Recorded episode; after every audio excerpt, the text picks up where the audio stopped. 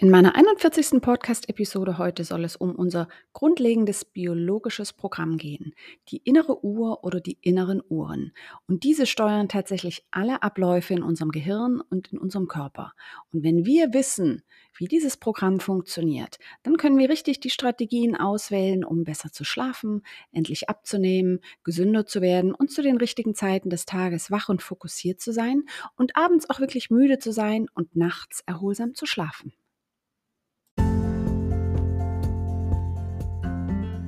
Herzlich willkommen zu deinem Gesundheitspodcast. Ich bin Dr. Magdalena Schauenberg, eine promovierte Sozialwissenschaftlerin und ganzheitliche Ernährungsberaterin und Gesundheitscoach. Seit mehreren Jahren gibt es auf meiner Homepage Artikel zu Themen rund um ganzheitliche Gesundheit, Wohlbefinden, Ernährung, nachhaltiges Abnehmen und gesunden Lebensstil. Dabei geht es mir darum zu zeigen, dass wir es zu einem großen Teil selbst in der Hand haben, gesund zu bleiben. Zahlreiche Strategien und Zusammenhänge, die vermutlich erst in 10 bis 15 Jahren Eingang in die Lehrbücher und das allgemeine Gesundheitswissen finden, können dir dabei helfen. Dieser Podcast soll eine Ergänzung zu meiner Homepage sein und dir die Möglichkeit geben, mich beim Training, morgens im Bad oder beim Spaziergang oder einfach nebenher beim hoffentlich gesunden Kochen zu hören.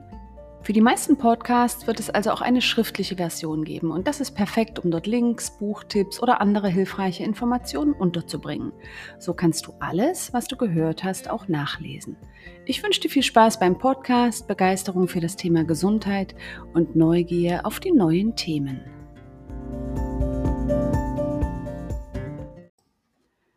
Unsere innere Uhr spielt im Zusammenhang mit der Kommunikation rund um Gesundheit eine vernachlässigte Rolle. Zu Unrecht. Immer mehr Forschungsergebnisse in den letzten Jahren zeigen, dass Wohlbefinden, Energielevel, Heißhunger, Schlaf und Abnehmen untrennbar mit unserer inneren Uhr verbunden sind. Warum wir aber nicht nur eine, sondern Millionen innere Uhren haben, was Licht damit zu tun hat und wie uns das Wissen helfen kann, gesünder zu werden, darum geht es im heutigen Podcast. Die innere Uhr. Wir haben eine sogenannte innere Uhr, die alle Abläufe in Körper und Gehirn koordiniert.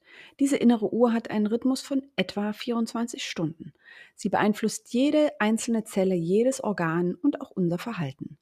Prozesse, die von der inneren Uhr gesteuert werden, sind beispielsweise Schlaf und Wachsein, Körpertemperatur, Stoffwechsel, Immunsystem, DNA-Reparation, Heilung, Entgiftung, Hormonbildung, Nährstoffmanagement und Hunger.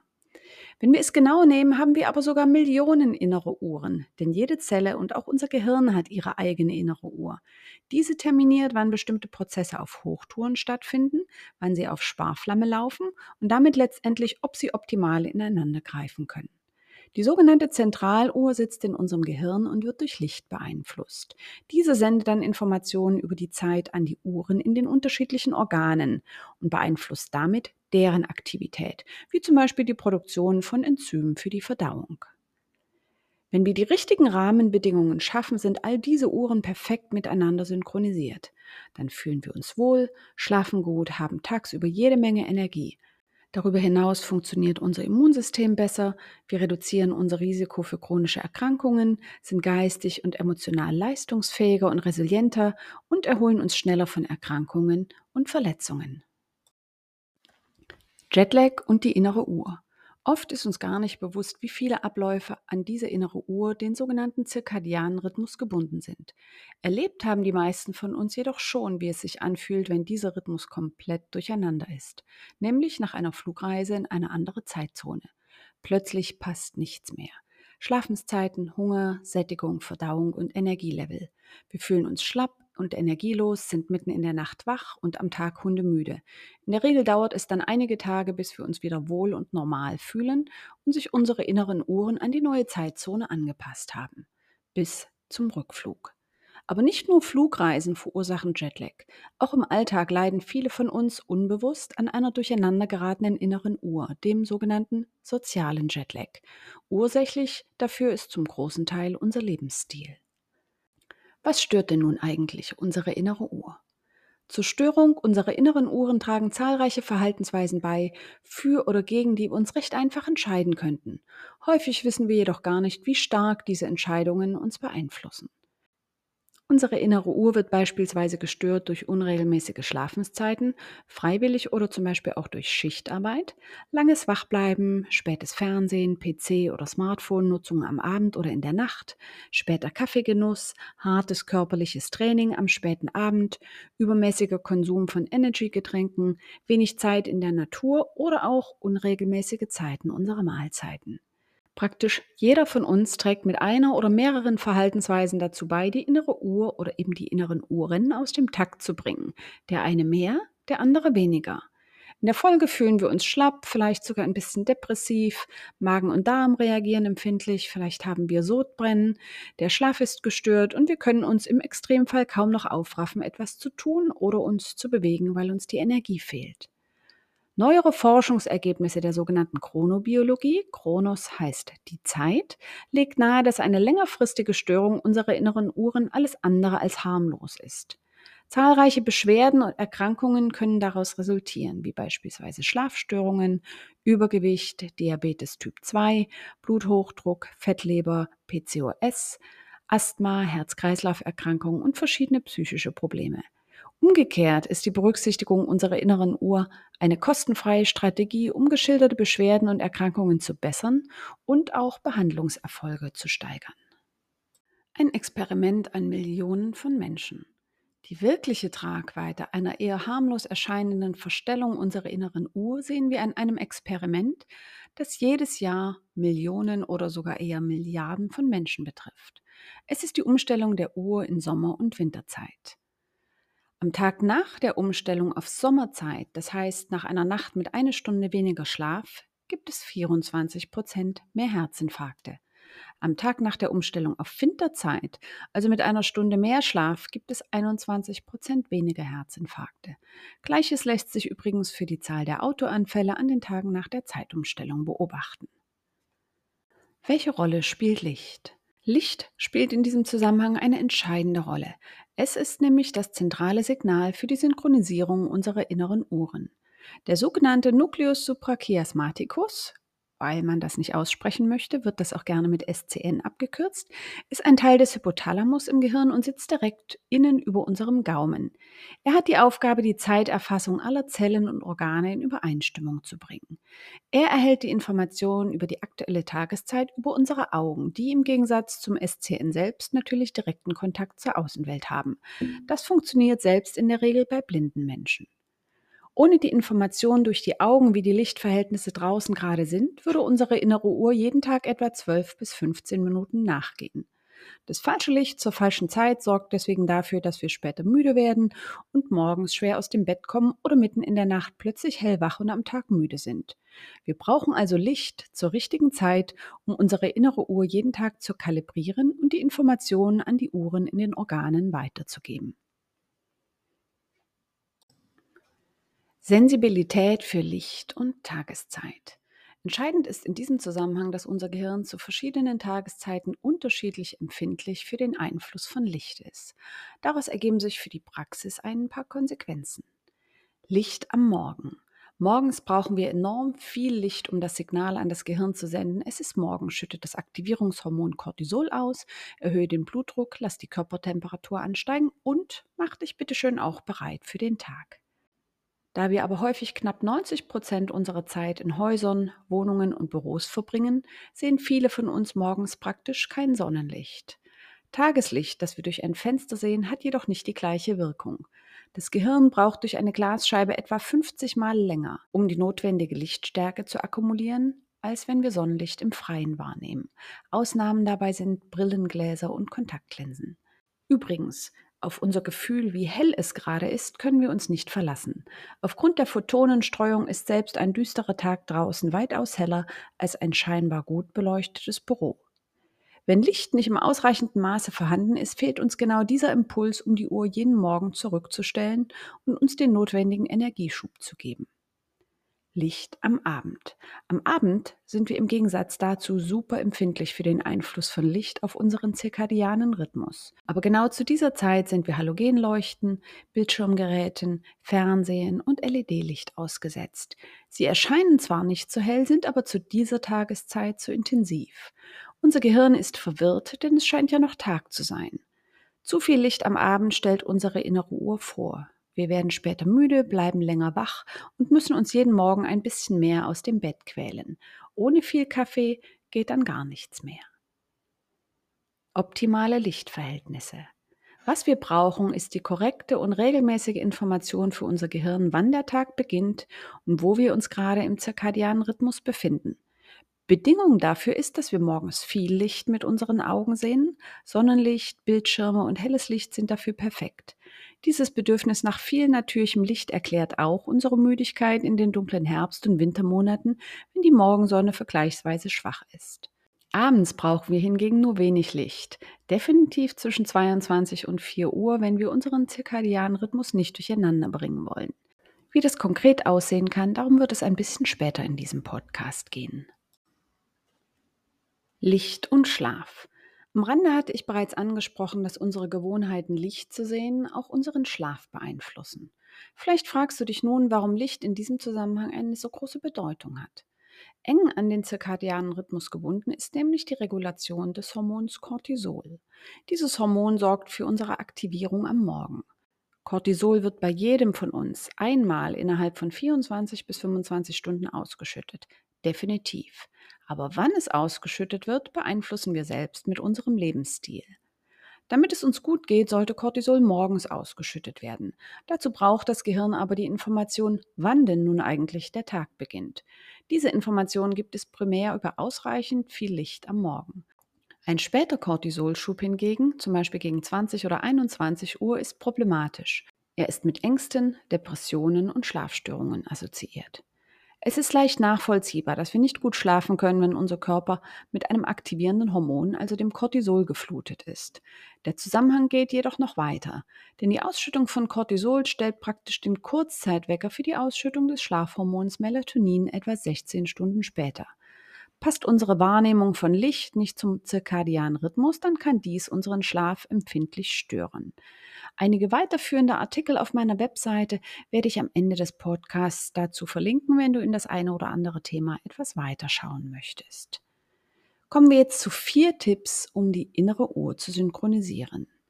Aus den genannten Zusammenhängen ergeben sich einige Dinge, die wir richtig machen können, um unsere Millionen inneren Uhren zu synchronisieren, uns besser zu fühlen, mehr Energie zu haben, besser zu schlafen und gesünder zu werden. Natürlich wird es uns nicht immer gelingen, alle diese Aspekte umzusetzen. Aber je mehr du unter den angesprochenen Folgen eines gestörten zirkadianen Rhythmus leidest, wie zum Beispiel Schlafstörungen, Energielosigkeit, Müdigkeit, Bluthochdruck oder Depressionen, desto ernsthafter solltest du beginnen, zumindest einige der Folgentipps umzusetzen. Sie sind absolut kostenfrei und haben im Gegensatz zu Medikamenten keine unerwünschten Nebenwirkungen. Vielleicht ist es hilfreich, die Überlegungen nicht dahingehend zu blockieren, dass du für dich selbst gleich urteilst, das geht nicht, sondern eher zu überlegen, wie es denn eigentlich für dich klappen könnte. Erster Tipp. Licht stellt die Uhr am Morgen. Viel Sonnenlicht vor 9 Uhr ist perfekt, am besten zeitnah nach dem Aufstehen. Mir ist bewusst, dass das in Mitteleuropa und auch hier am Niederrhein in den Wintermonaten eine große Herausforderung ist, denn morgens ist es lange dunkel. Aber das ist nun mal die Information, die unser Körper braucht. Für alle, die gern ein paar Zahlen haben. 100.000 Lux sind eine perfekte Menge Licht, um den Aktivierungsprozess am Morgen in Gang zu bringen und die inneren Uhren zu stellen. Nur zum Vergleich, die Helligkeit in meinem Büro an einem normalen Morgen ist gerade einmal 193 Lux. Das habe ich gerade gemessen. Dafür gibt es eine Gratis-App, die ich am Ende des Podcasts einmal verlinken möchte. Sonnenlicht ist am besten. Am besten wäre es morgens zwei bis 30 Minuten draußen zu verbringen, beispielsweise mit einem Spaziergang oder einem Kaffee oder Tee auf dem Balkon.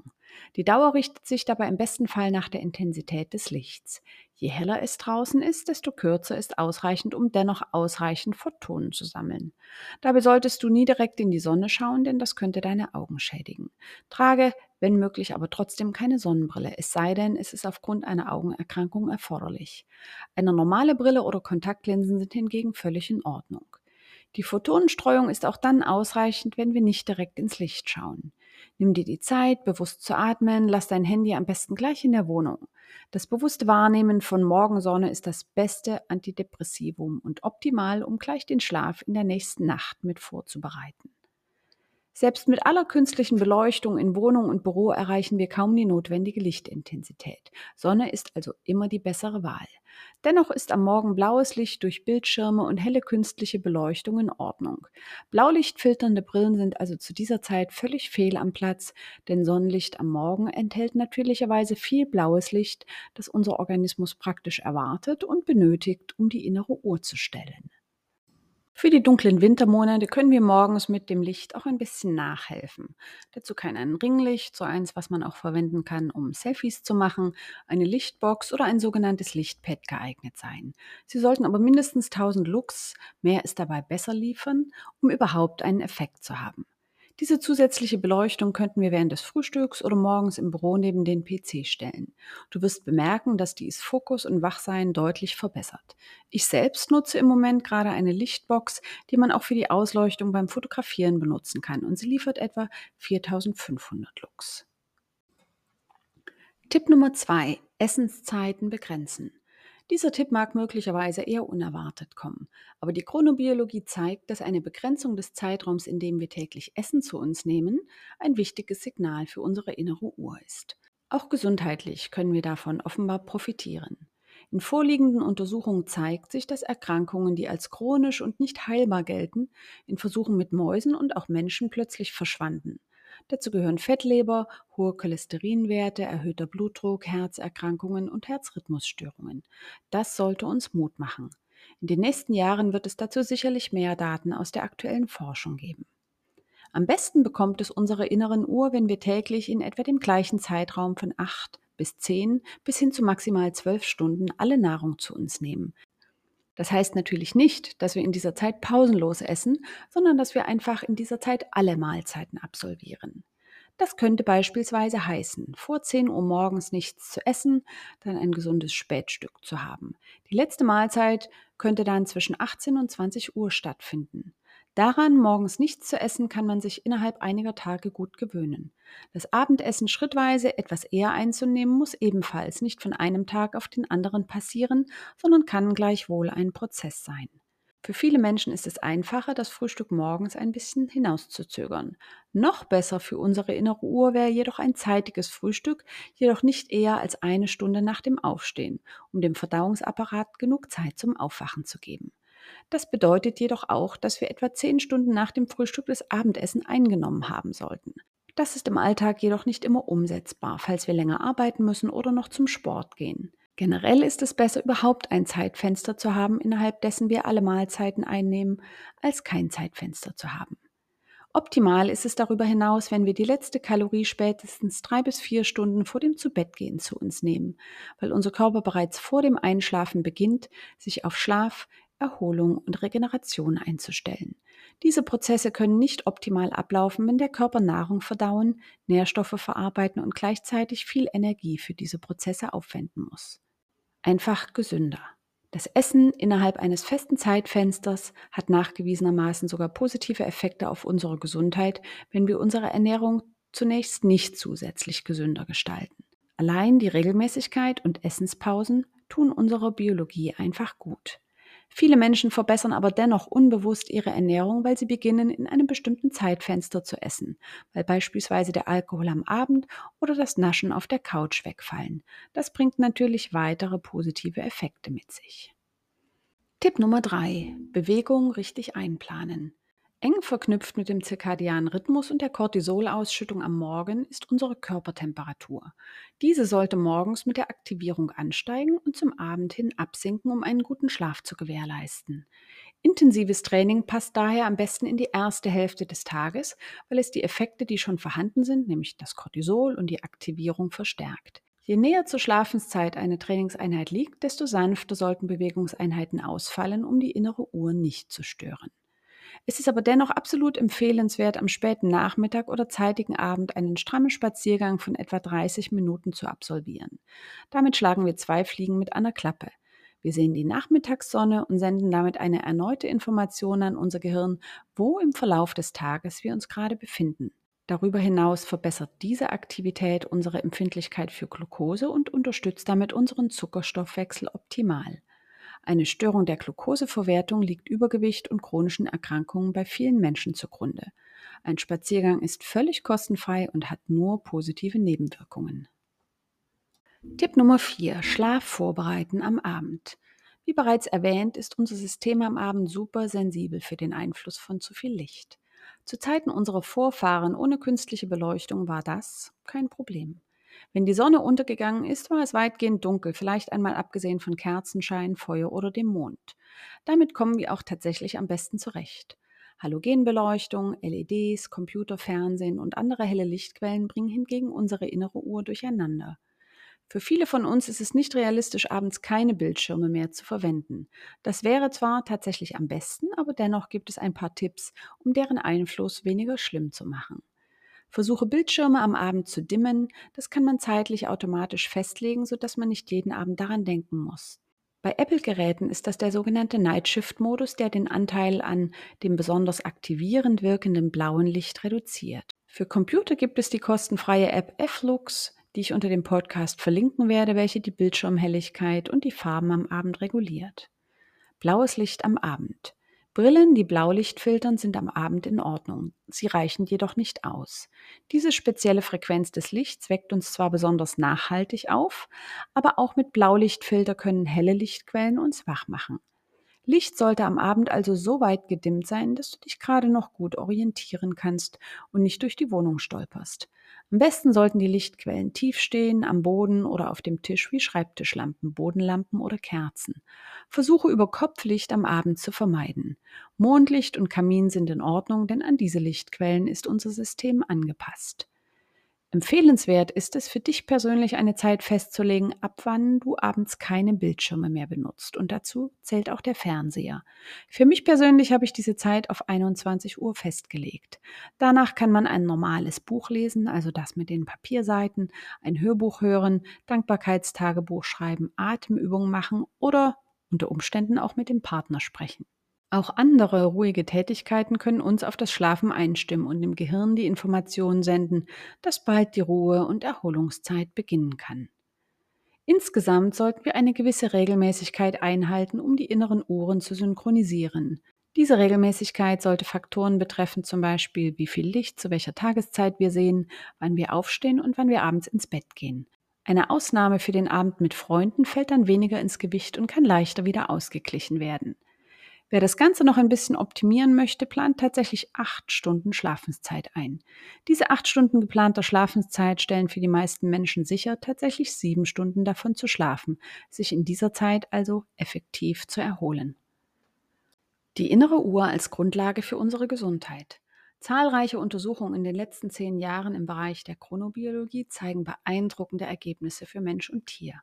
Bei Menschen zeigt sich eine bessere Gesundheit, höhere Leistungsfähigkeit und eine hervorragende Prävention chronischer Erkrankungen, wenn wir lernen, mit unserem natürlichen Rhythmus zu leben. Auch für die Heilung von Diabetes Typ 2 liegen inzwischen zahlreichende Informationen vor, wenn Ernährung und Bewegung hinsichtlich des zirkadianen Rhythmus optimiert werden. Tiere im Labor haben ein langes, gesundes Leben ohne körperliche Beschwerden, mit besserer Gehirnfunktion und messbar geringeren Risiken für Krebs und Demenz. Ja, die können auch Versuchstiere bekommen. Die Forschung wird in den nächsten Jahren sicherlich noch zahlreiche spannende Befunde hervorbringen, die an größeren Gruppen messbare und reproduzierbare Veränderungen der Gesundheit zeigen, wenn wir lernen, unsere innere Uhr als grundlegendes Programm der Biologie anzuerkennen und wieder mehr wertzuschätzen. Erste Befunde zeigen beispielsweise, dass es einen Unterschied macht, wenn wir bestimmte Medikamente einnehmen, Impfungen oder Chemotherapie verabreichen. Für viele von uns kann dieses Wissen eine Geheimwaffe werden, um lange gesund, glücklich und leistungsfähig zu bleiben.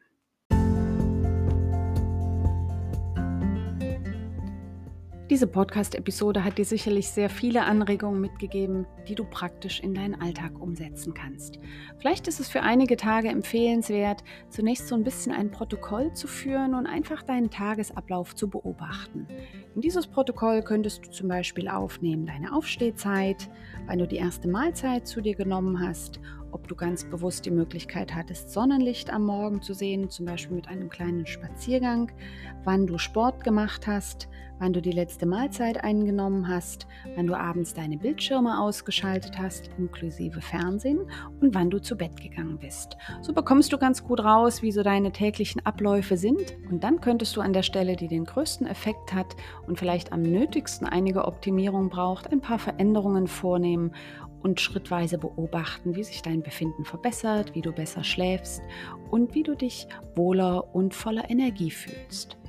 Ich bin ganz gespannt auf eure Rückmeldung und freue mich, wenn ihr damit euren Alltag optimieren könnt. Wenn du diesen Podcast magst und wenn du ihn gerne weiterempfehlen möchtest an Freunde, Verwandte und Familie, dann bin ich darüber sehr glücklich, weil ich mich freue, wenn alle Menschen die Möglichkeit haben, ihre Gesundheit zu optimieren und einfach dazu auch neue Forschungsergebnisse mit einbeziehen können, die nicht immer so einfach sind wie die Erkenntnisse der Chronobiologie, aber in diesem Fall ist es ja wirklich sehr, sehr simpel, die ein oder andere Veränderung umzusetzen. Ich freue mich, dass du die Zeit genommen hast, diesen Podcast zu hören. Bis zum nächsten Podcast hast du noch 40 andere Episoden, die du dir anhören kannst, aber auch ganz viele Artikel auf meiner Webseite www.magdalenaschauenberg.de. Und bis zum nächsten Mal verbleibe ich mit viel Gesundheit.